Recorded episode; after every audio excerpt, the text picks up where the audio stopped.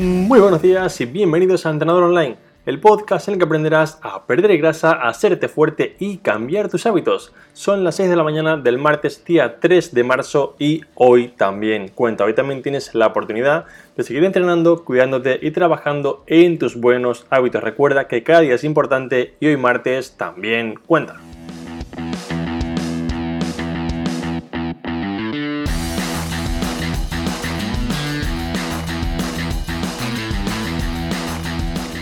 En el capítulo de esta mañana te explicaré cómo escoger las mejores fuentes de proteína, digamos cuáles son los alimentos que más proteína nos van a aportar, ya sean de una fuente animal o vegetal, cómo podemos combinarlos para conseguir lo que se denomina, digamos, lo que vamos a denominar una fuente de proteína perfecta o de proteína completa. Veremos que la proteína está formada por lo que se llaman cadenas de aminoácidos, te explicaré un poco más de qué va esto, y veremos cómo combinar estas cadenas para que no solamente ingieras la proteína que te hace falta en cuanto a cantidad, sino también en cuanto a calidad para que realmente tus mejoras físicas sean de la manera más eficiente posible. Pero antes de contarte todo esto, quiero recordarte que en trainingarrandable.com tienes tu programa de entrenamiento para perder grasa, hacerte fuerte y cambiar tus hábitos en solamente 8 semanas. Tienes tu plan para conseguir mejorar con un programa basado en la acción y en dejar de acumular y acumular información y empezar a ponerla en práctica con un sistema que funciona para conseguir un gran resultado. Puedes ver el programa entrando ahora mismo en trainingarrandable.com.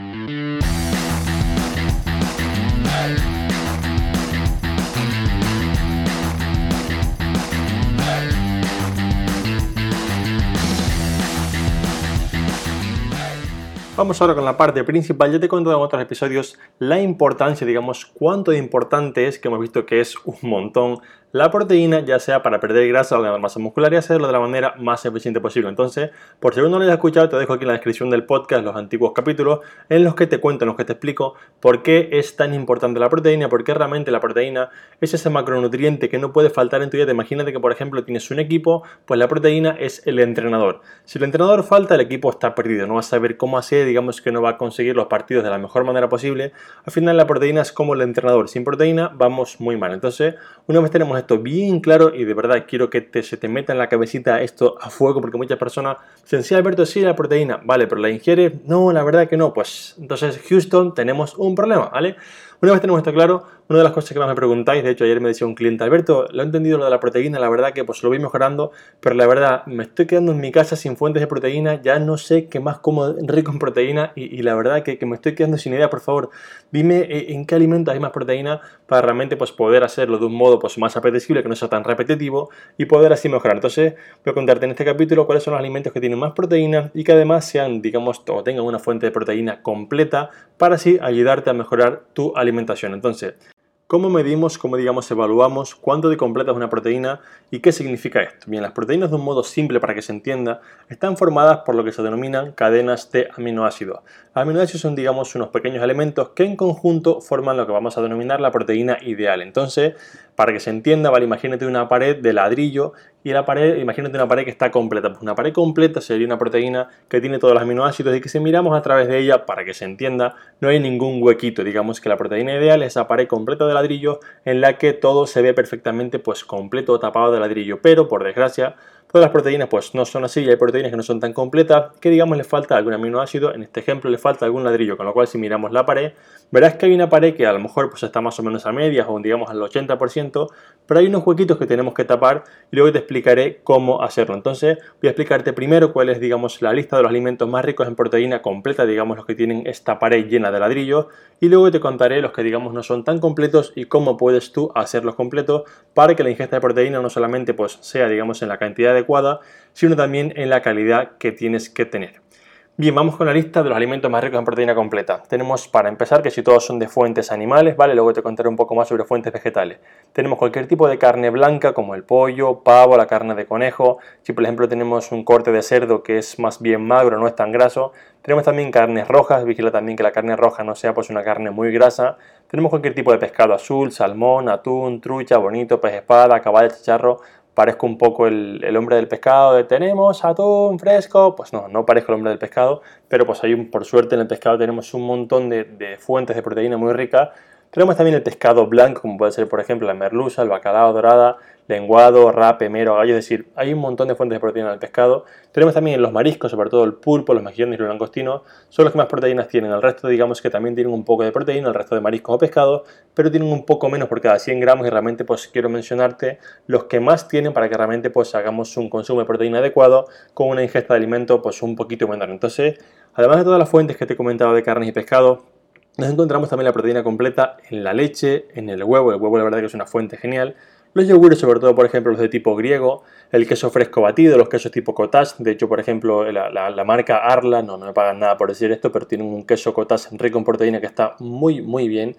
Y también tenemos casi cualquier tipo de queso que sea poco graso. Realmente tenemos que entender que la mayoría de quesos, al estar basados un poco en este suero de leche, tienen una buena cantidad de proteína, pero pues se vuelve ineficiente que si yo, por ejemplo, cojo un queso tipo un gran capitán, por decir un queso un poco conocido, así muy graso, que por más que tiene proteínas, si para yo ingerir 20 gramos tengo que ingerir también 600 calorías, pues por más que el queso tenga proteína, se vuelve un poco ineficiente como alimento, digamos, como fuente de proteína ideal, con lo cual, por más que muchos quesos tengan proteína, tenemos que intentar mirar, así como con la carne, ¿vale? Que sean fuentes, que sean, digamos, alimentos menos grasos para que, pues, al final tengamos proteína y no mucho más. Si me vas a dar proteína, pero me vas a dar, pues, 800 calorías, pues la proteína porque prefiero pues, tener un poco menos. Entonces tenemos que intentar buscar, digamos, el equilibrio entre que la fuente, sobre todo va a pasar cuando sean fuentes un poco más eh, animales, que la fuente sea rica en proteína pero que no sea muy alta en grasas. Entonces, además de estas fuentes de carnes y pescados y digamos toda la parte de, animales, ¿vale?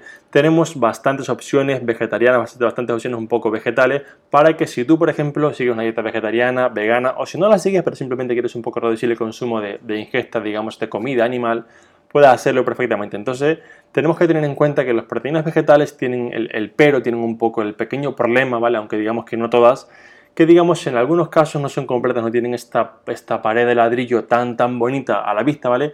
Y digamos que tendremos que completarla, ¿vale? Veremos que no pasa nada por esto porque te enseñaré cómo completarlas de un modo bastante sencillo. Entonces, ¿cuáles son las proteínas vegetales que más, digamos, proteína completa, digamos, que tienen mejor calidad en cuanto a que sean completas? Porque tenemos básicamente la soja, tofu, los garbanzos y la quinoa.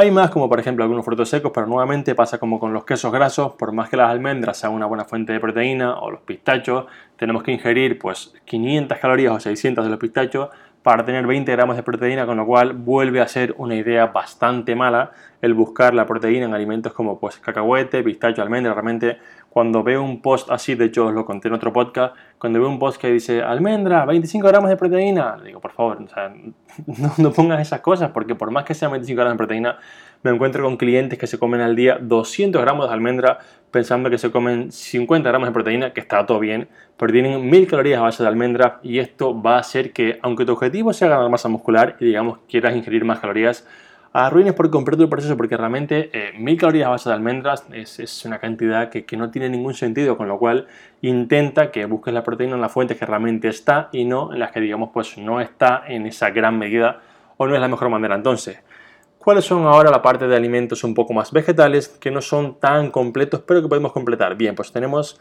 sobre todo las fuentes como las lentejas, las judías, el seitán y muchos cereales como la avena, el arroz integral, la espelta pero como decía al principio, pues digamos que son proteínas que no tienen esta pared completa, ¿vale? Pero esto no es malo porque realmente tiene una solución bastante sencilla. Entonces, la mejor forma cuando tenemos, por ejemplo, una fuente vegetal de obtener todos los aminoácidos, toda esa pared de ladrillo bien completa, ¿vale? Es la combinación, por ejemplo, de legumbres y cereales. Porque es un ejemplo muy claro, podemos combinar por una parte de legumbres, por ejemplo, lentejas, garbanzos y judías, con algún tipo de cereal tipo arroz integral, espelta, centeno, y de este modo tendremos prácticamente el mismo valor, digamos, que esa pared llena de ladrillo que una proteína procedente de origen animal. También podríamos crear una combinación, por ejemplo, de legumbres, otra vez lentejas, garbanzos y judías, con semillas, por ejemplo, sésamo, lino, chía, pipas de girasol, de calabaza, al final, si por ejemplo comemos un plato que sea lentejas con una rebanada de pan de centeno, tenemos teniendo una proteína completa. Por ejemplo, también un plato de lentejas con arroz, también con el humo. Al final, tenemos varias opciones de, de completar esta proteína, lo que tenemos que entender es que simplemente basta con mezclar dos alimentos, como te comentaba aquí, legumbres y semillas, legumbres y cereales, para poder conseguirlo. Y aquí hay una cosa muy importante y una buena noticia, es que muchas personas me dicen, Alberto, vale, pero es que esto pues, es bastante complejo porque no siempre encuentro que, digamos, la legumbre me combine con la semilla para que la comida esté rica, que al final pues es importante. Y tenemos que entender que, digamos, la gran noticia es que no tenemos que combinarlos en el mismo plato o en la misma comida. Realmente es tan efectivo comer lentejas con arroz como comer arroz y luego las lentejas tomarlas en la cena. Realmente nuestro cuerpo tiene, digamos, un, pool, tiene como un depósito de aminoácidos, digamos, estos ladrillitos, ¿vale? Y al final el, cuerpo los almacena y los va usando según le hacen falta, con lo cual no hace falta que en el mismo plato tengas una combinación perfecta de legumbres con cereales o similar. Si por ejemplo no te gusta, no te apetece, Simplemente ten en cuenta que durante ese día, durante ese par de días, intentes ingerir todas las fuentes de proteína, por ejemplo, de legumbres con cereales, legumbres con semillas, para que realmente tengas ese aminograma, ese bloque de ladrillitos bien completo.